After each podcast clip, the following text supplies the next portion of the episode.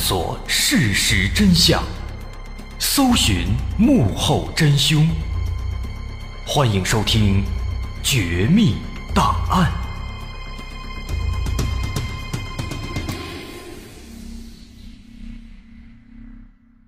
还原事实，探索真相，独到的风格，优质的内容，全网首档原创悬疑纪实类音频节目，全网收听第一《绝密档案》。面向全球招商，口播硬广、软性植入、APP 投放，你想不到的我们全都有。关注官方微信“蜻蜓 FM 河北”，或拨打全宇宙唯一招商热线幺八六三零幺零六六五五。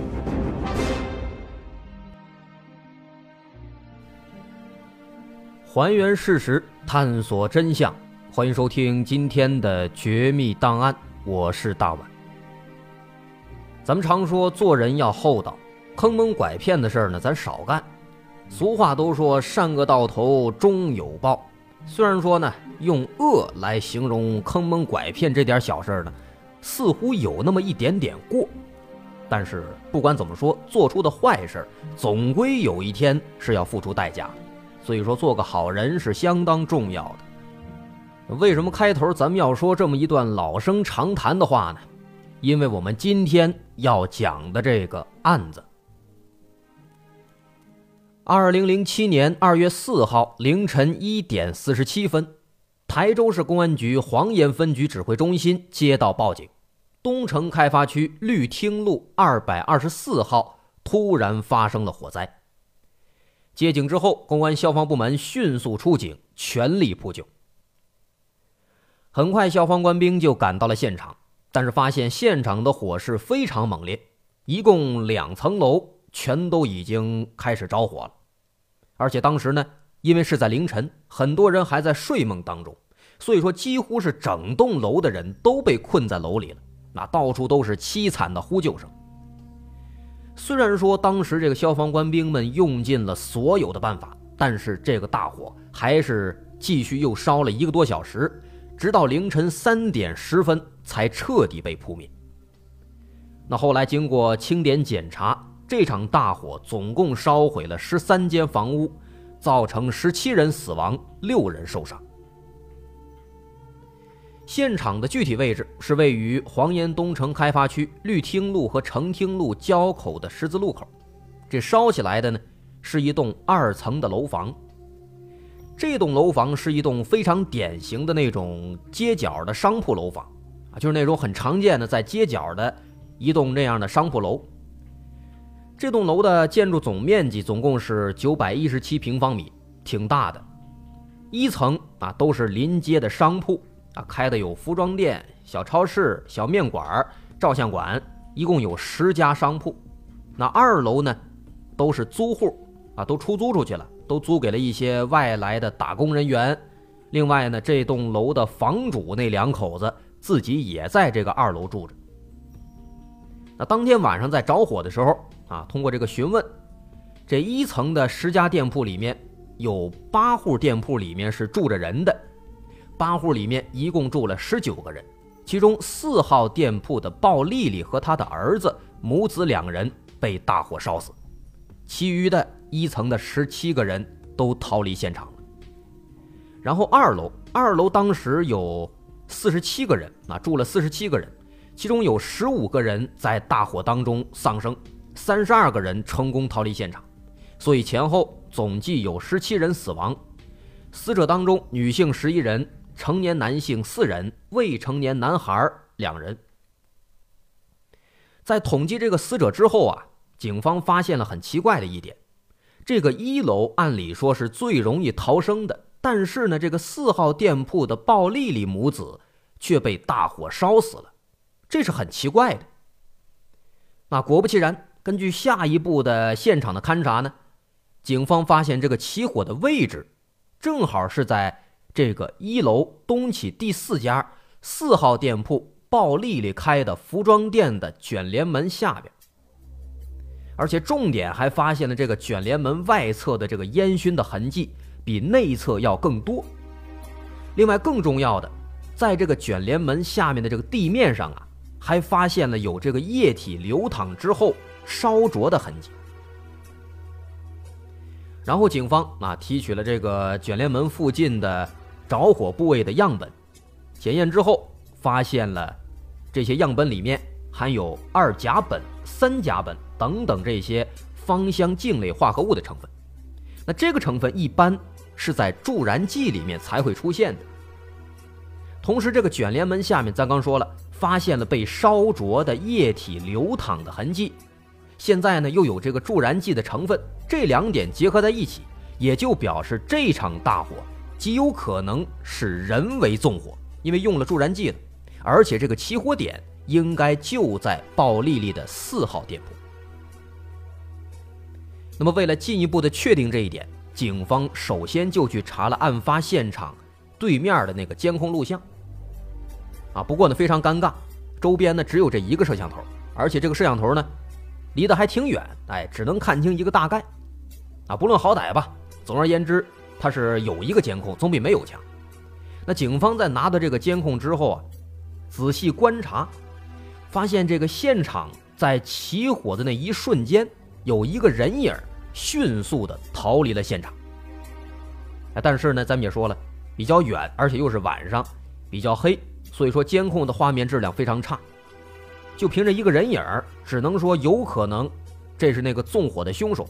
但是对这个人到底长什么样、什么体型，基本上看不出来什么特征。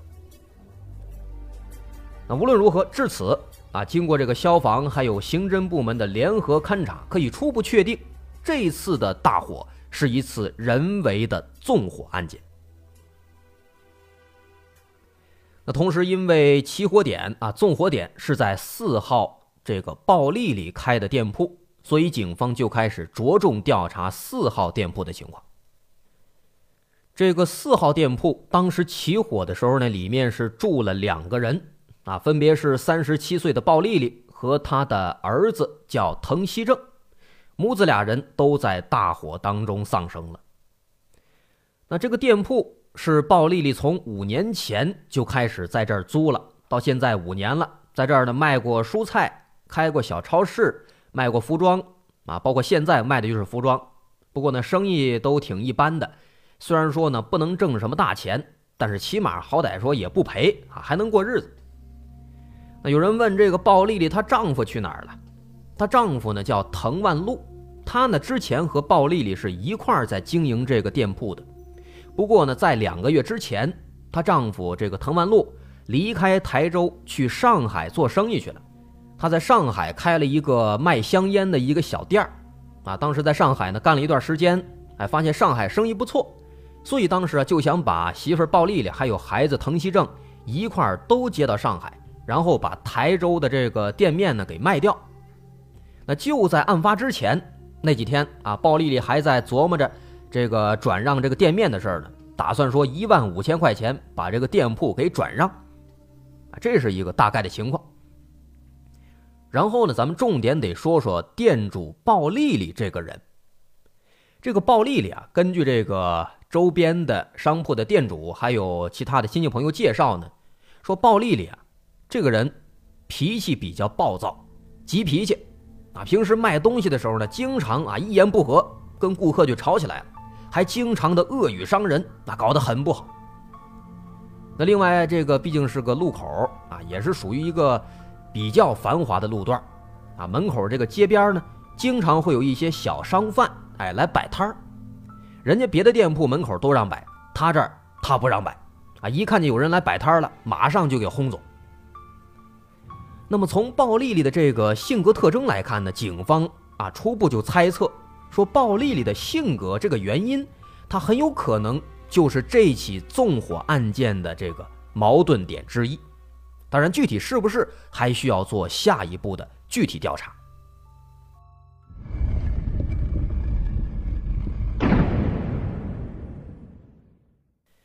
这一场大火，十七条人命，而且发现又是故意纵火，这案子可不得了啊！层层上报，马上就引起了公安部的重视。啊，成立专案组，抓紧来调查。那首先呢，从目前已知的这些线索来看啊，专案组起初认为这个案犯啊，他应该是有明显的预谋性和针对性的。此话怎讲？这个起火点首先来说，它是在四号店铺的门口，而这个店主鲍丽丽呢，又是一个很容易得罪人的性格。那么由此呢，有理由推断这起案子有可能是由矛盾关系引发的报复性纵火案件，而凶手最有可能就是针对起火点所在的这个店铺的店主鲍丽丽，同时连带着旁边的鞋店呢、超市等等这些店铺。啊，所以呢，我们也可以猜测。有可能除了鲍丽丽之外，凶手和周边的这几家店的店主之间应该也是有一些矛盾的，啊，这也是有可能的，要不然他为什么要放这么大的火呢？把周边的也给烧了，这应该是没有理由的。所以说推测他有可能是跟很多人有矛盾，所以说放了一个这么大的火。然后进一步推测关于这个矛盾，一般情况下来说啊。在正常的这个买卖关系的情况下，即便说鲍丽丽性格太差，再不行再不堪，也不太可能说，人家这顾客来了一次就把那顾客给气得够呛，就引发杀机了，这个是不太可能的。所以推测这个凶手有可能他跟鲍丽丽是有多次的矛盾积累，或者说俩人之间是有一个深仇大恨。那么如此一来，对于这个案犯就有了两个调查方向了。首先，第一，这个案犯呢，有可能他就是在附近居住的，会经常来这儿买东西。那这样的话，就满足了多次矛盾积累的这样的条件。那么多次积累下来，气得不行了，导致纵火杀人，这是第一个方向。第二个方向，可能这个纵火案犯和店主鲍丽丽之间有一些恩怨，有一些仇怨。这个仇怨可能非常激烈，非常厉害，所以说导致他忍无可忍，过来纵火杀人。于是乎，沿这两个方向展开调查。首先，先从这第一个方向，啊，根据这个店铺所在的位置以及周边的这个人流的活动情况，警方就大致的那规划了一个嫌疑人可能居住的一片区域，啊，最后把这个调查重点就放在了。这片区域里的外来务工和经商人员身上。另外呢，通过分析，这个凶手呢，他应该还符合那么几个特点。首先，在案发当晚，这个人他肯定是不在家的，他得出来作案啊。另外，他跟鲍丽丽或者说跟周边的商铺可能会有矛盾。那从监控上看呢，这个人虽然说人影比较模糊，但是大概可以推测，有可能是一个中年男性。另外，因为这个纵火的时候，监控上能看到这个大火起得非常快，烧得比较猛，所以说凶手的面部、脸上有可能受到了烧伤。另外，这个人肯定的还能够通过某些渠道能够拿到助燃剂或者是汽油这些易燃助燃的物质，要不然当时为什么会发现那个助燃剂的成分呢？最后，这个人应该还会有逃跑的交通工具，比如说自行车。那么，根据这几个条件，根据这个特点，警方就安排了大量的警力，对这片区域当中的所有住户做了一次地毯式的排查，同时还着重查了曾经有这个纵火前科的人员。啊，另外这个监控也是重点，调查所有附近的监控。看看能不能在周边这个监控里面找到一些有用的线索，这是第一个方向调查。然后呢，咱们看第二个调查方向，围绕着这个鲍丽丽做了全面的调查了解，他的家庭、他的感情、他的人际关系、他的债权债务、生意竞争、商品买卖、个人纠纷，甚至说他曾经驱赶过的那些小商贩、那些流动的商贩等等，所有相关的方面。全部查清。啊，仅仅这第二个方向，后来就查了相关人员，总共有二百八十七名。那么根据这两个方向啊，通过长时间的调查，最后警方就发现了一条非常重要的线索。说鲍丽丽有一个老乡，这个老乡啊，曾经在这栋着火的楼的对面的楼上，开了一个小的烟酒商店。那后来呢？他把这个烟酒商店又转让给了一个外地人。在这个转让的过程当中，鲍丽丽在中间给他帮了很多忙。正是因为鲍丽丽当时帮忙，才成功的啊把这个店面给转让出去。但是呢，警方发现后来啊，那个外地人把这个店面买下之后没多久，这个烟酒商店就被当地这个村子里边收回，并且拆除了。那么这个外地人因此就损失了一部分钱。但是这个外地人当时想找这个鲍丽丽那个老乡，也就是原店主，他发现找不到了，于是他就找到鲍丽丽，想通过鲍丽丽得到那个老乡的联系方式。但是呢，当时鲍丽丽不给，说她也没有联系方式了。于是乎，俩人就发生了争吵。哎，这个事儿是离案发这个大火最近的一次在鲍丽丽身上出现的争执。那后来经过警方调查，发现买下这个烟酒店的那个外地人是刘卫雄夫妇，男的叫刘卫雄，女的叫什么咱不清楚。不过那个鲍丽丽那个老乡是谁？原店主是谁？没有查到。于是乎呢，警方马上就找到这个刘卫雄来这个了解情况。那在这个询问的过程当中啊，刘卫雄好像是挺自然的，那很自然的就把当时这个店面转让的事情跟警方讲了一下。他说，当时在这个店面转让的过程当中呢，他确实是损失了一些钱，但是其实也没多少，就几千。那后来呢？他也的确是向鲍丽丽打听过那个原店主的联系方式，但是鲍丽丽说啊，他跟原店主呢，其实也不是特别熟啊，就只是做生意的时候认识的一个温州老乡，具体情况他也不太了解啊，就光知道这老乡姓陈，是温州洞头人，联系方式他这儿也没有了啊。于是乎呢，刘卫雄得知这个情况之后，他就没有再继续问了。至于说案发当晚的这个情况。刘卫雄说：“当天晚上啊，他是自己呢，一开始在同事家里边吃饭，那吃完饭之后就回到家里休息了，直到凌晨三点多接到朋友电话说这儿着火了，这才马上赶过来。那这是刘卫雄的一番讲述，不过他的这番话是真是假，真假如何，不好说。在朋友家吃饭啊，这个朋友的确可以证明。”但是回家之后他干了什么？他说自己直接就睡了，那是真的就直接睡了吗？这个没人知道。为什么呢？因为这个刘卫雄的媳妇宋满红就在案发的前天，二月二号的时候，带着孩子啊回老家了。所以说当时家里边只有刘卫雄一个人，他干了什么没人知道。再加上他和鲍丽丽之间存在的这个矛盾，所以说他的这个嫌疑。是不能够排除的啊！不过呢，警方后来随着进一步调查，啊，又发现，在这个当时这楼里面被烧死的那些人当中，有三个人是刘卫雄的亲戚。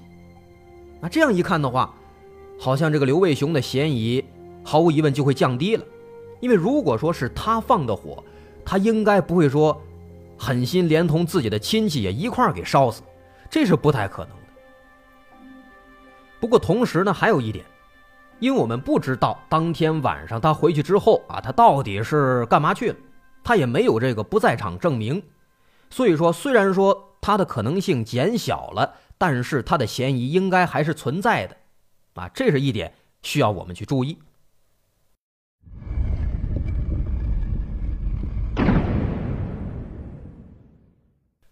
刘卫雄方面，咱刚也说差不多了，线索挺有限的。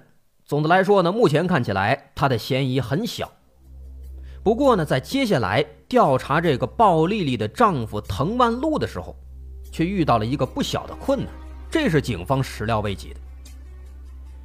在调查她丈夫滕万禄的时候呢，对于鲍丽丽帮着把老乡的店铺转让给刘卫雄这个事儿，滕万禄当时是坚决否认，他不承认。啊，这个事儿让专案组就非常的纳闷啊。因为鲍丽丽在中间帮忙这个事儿是大伙有目共睹的，身边人都知道，都承认，当事人刘卫雄也承认，那为什么滕万禄要一口否认呢？这里边肯定就存在问题。那么如果能够把这个问题查清，这起案子很有可能就破了。但是目前最大的问题在于，另一个当事人鲍丽丽她已经死了，啊，另外还有那个姓陈的温州老乡。他的身份也一直没搞清楚，因为包丽丽死了，没法查到，所以说这个非常关键的转让事件，暂时就没有办法继续再深入调查了。怎么办？只能说先把这儿暂停，继续看其他方面。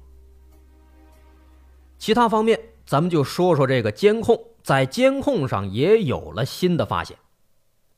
刚说了，除了现场对面的监控，警方又专门调取了附近其他更远的地方的这个街道啊、商店啊等等这些地方的监控，挨个查、挨个看。那毕竟这是人为纵火嘛，啊，凶手不可能说飞着过来、飞着回去，那肯定不可能的。他肯定会在这个周边的监控里面会留下痕迹。那么经过长时间的这个筛查呀，果然就发现线索了。有一个监控发现，在二月四号，也就是案发当天凌晨一点三十一分，着火的时间是一点四十七分。这个一点三十一分的时候呢，发现有一个男子推着自行车由西向东往这个现场的方向移动，然后他一直在现场附近活动，直到一点四十三分起火，这名男子才在监控里面消失。那么，把这个男子的身形轮廓和之前现场对面监控里的那个发现的男子做对比，还发现这两个男子身形差不多，他应该就是纵火的凶手。那于是呢，为了进一步锁定这个男子的样貌以及他的行动路线，警方由这个监控摄像头再往西，又去调取了沿途的其他几个监控，哎，都发现。有这个男子的身影，尤其是一点二十九分，在距离现场有不到五百米的二环路口，有一个监控拍下了这个男子的清晰图像。从监控当中看到，这个男子头上戴了一顶帽子，衣服上身浅色，下身是深色，还骑了一辆浅色的二六自行车。那由此，这个嫌疑人他的衣着特征。我们基本上就锁定了，但是呢，啊，挺遗憾的是，仅仅凭借这个衣着特征啊，很难说找到那个凶手。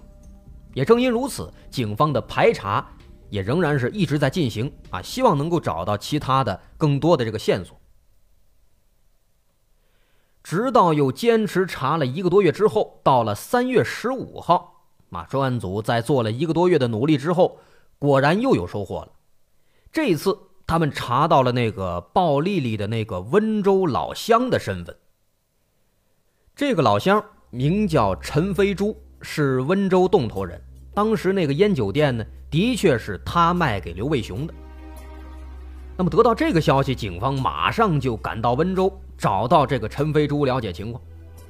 那么根据陈飞珠讲述的这个说法，这个烟酒店是在零五年六月份转让给刘卫雄的。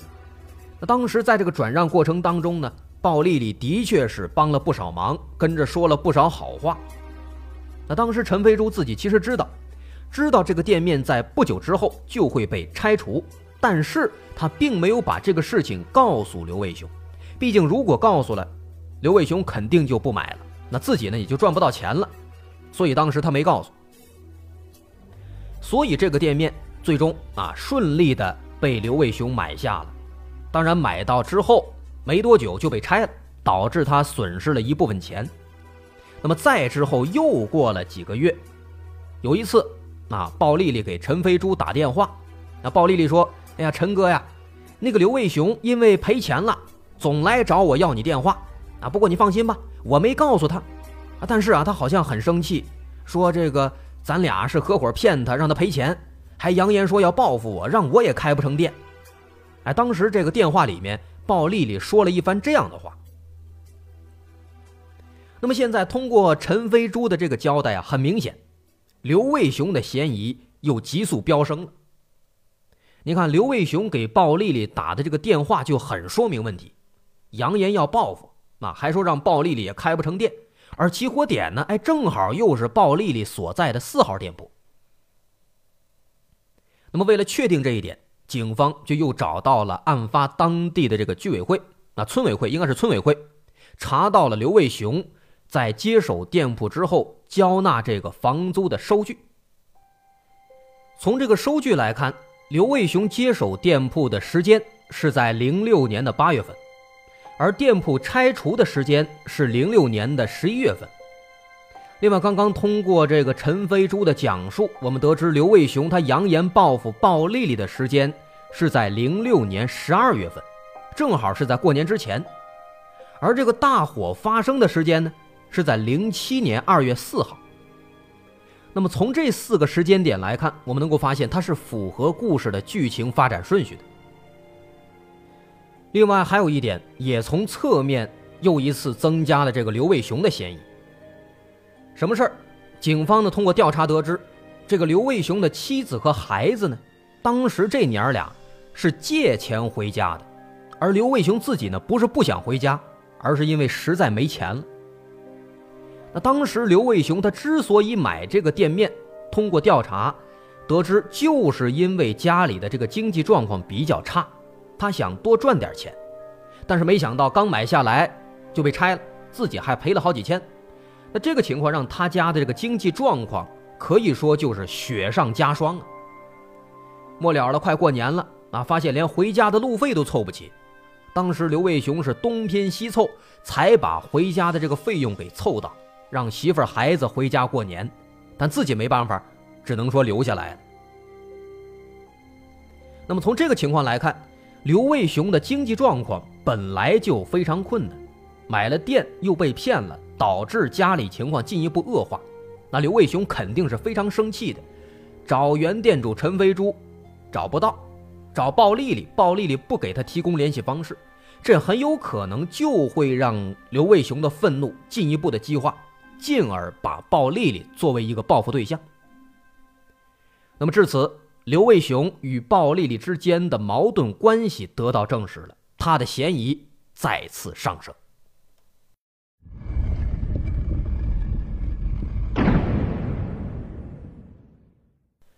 刘卫雄的嫌疑上来了。所以，警方决定着重调查，尤其是在案发当晚，他到底去哪儿了？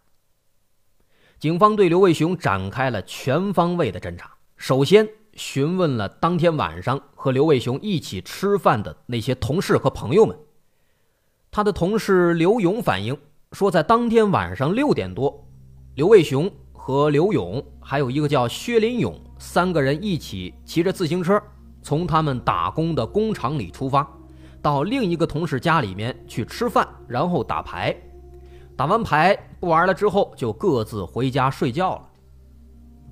不过，在刘勇的这番讲述当中，警方注意到了一个细节：当时他们三个人从工厂去同事家的时候，中间会经过这个案发的现场。那得到这个细节之后，警方马上就调取了当天晚上六点之后。案发现场附近的所有的监控，哎，果然就发现，在二月三号晚上六点三十三分，刘卫雄、刘勇还有薛林勇这三个人，他们沿着成厅路由西向东经过了这个案发现场。更重要的是，当时这个刘卫雄他就是戴着帽子，衣服上身浅色，下身深色，骑了一辆二流自行车。这个形象和之前监控当中的那个犯罪嫌疑人的形象是完全一致的。那么至此，我们可以确定，刘卫雄他是有着重大的作案嫌疑。于是乎，警方马上就传唤刘卫雄，来了之后，直接给他做一个心理测试。至于说什么测试，咱没查到，我估计可能也就是测谎之类的。那结果呢，当然是他也没通过。再之后，经过一番简单的审讯。刘卫雄也终于就招了，怎么回事呢？原来啊，在零六年六月份，陈飞珠以一万块钱的价格把这个烟酒店转让给了刘卫雄夫妇，但是呢，陈飞珠隐瞒了即将被收回、被拆除这个情况。在这个转让的过程当中，一开始呢，刘卫雄其实是比较犹豫的，但是呢。当时呢，陈飞珠自称说这个鲍丽丽是自己的亲戚，那鲍丽丽过来呢，也跟着说好话啊，说自己在这个地段啊开了五年店了，这地段不错，能挣不少钱。哎，最终刘卫雄还真就信了，最后就花一万块钱把这个烟酒店给买下了。那陈飞珠当时拿到钱之后，立马就回老家了。那刘卫雄夫妇随后就得知这个店铺马上要被拆除，那他们很生气，于是乎就多次的向鲍丽丽索要这个陈飞珠的家庭住址以及联系电话，但是鲍丽丽一直说自己不知道。再之后到了十一月份，店面终于被拆除了。那至此，刘卫雄夫妇连本钱都没给挣回来，损失了五六千块。但是呢，同时。又临近新年了，家里揭不开锅，最终在零七年二月二号，刘卫雄是东拼西凑，又借了一些钱，终于是凑够了俩人的路费，让妻子带孩子回家过年。而刘卫雄自己呢，他对于被骗这个事儿啊耿耿于怀，因为被骗了嘛，哎，导致自己不能回家过年，想找人说理，但是呢又找不到那个原店主陈飞珠，于是乎。他就对当初帮陈飞珠说话的鲍丽丽怀恨在心，打算报复这个鲍丽。之后开始实施。二月三号，刘卫雄从他打工的这个塑料厂拿了一瓶松香水。这个松香水是什么呢？是一种易燃的液体，在电焊还有刷油漆的时候经常会用到。啊，他就把这个松香水带到了自己住的这个地方。之后到了二月四号凌晨一点二十。他就骑上自行车，经过二环路，沿着成亭路来到了现场，把松香水从这个卷帘门的门槛上倒进了鲍丽丽所在的四号店铺，之后用打火机点着，迅速逃离现场，并且在逃跑的过程当中，把松香水的瓶子啊这些作案工具扔进了附近的河道里。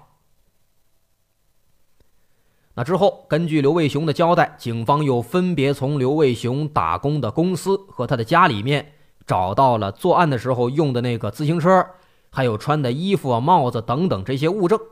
那么至此，证据确凿，案件成功告破。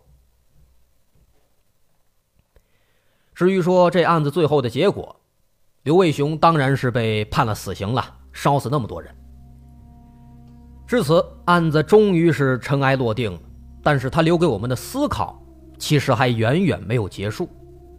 这起特大的纵火案件，它不仅仅是十七个死者以及他们的家人的悲剧，同时也是整个社会，包括刘卫雄和他的家人的悲剧。咱们都知道，说了这么多案子了，任何犯罪行为之所以会发生，犯罪分子他自身的原因固然是一个决定因素。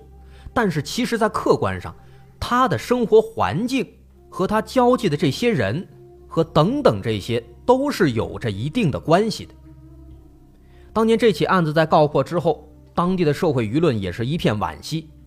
假如说陈飞珠当时他不昧着良心欺骗刘卫雄，假如说鲍丽丽把陈飞珠的联系方式告诉刘卫雄，假如刘卫雄能够采取正当合法的途径来解决这个问题。只要这其中一个假如成立，或许这起惊天大案它就不会发生了。但是遗憾的是，这些假如都没有成立。所以说，当我们现在谴责刘卫雄他犯下的这个滔天大罪的同时，我们更应该看到是陈飞珠、是鲍丽丽、是他们的诚信的缺失和刘卫雄本人的法治观念的淡薄，最终化成了这场熊熊大火。导致了一个无可挽回的悲剧。俗话说得好，前事不忘，后事之师。对于这起案子，现在更需要我们思考的是，我们应该如何减少和避免这样的悲剧再次发生。就这起案子来说，答案其实很简单：每一个人，我们都要做一个厚道、诚实的人，善恶之间一步之遥。从老实巴交的打工仔。到一个十恶不赦的纵火犯，刘卫雄给我们的警示更加简单：面对任何问题，我们都应该冷静的面对，通过正当、通过合法的途径来解决。采用极端的方式，不仅解决不了问题，反而会酿成千古大错。好，这起案子咱们就说到这儿。我是大碗，感谢您的收听。如果您喜欢，可以关注我的微信公众号，在微信搜索“大碗说故事”就能找到，或者也可以关注我们蜻蜓河北站的官方微信，在微信搜索“蜻蜓 FM 河北”进行关注。好，咱们下期再见。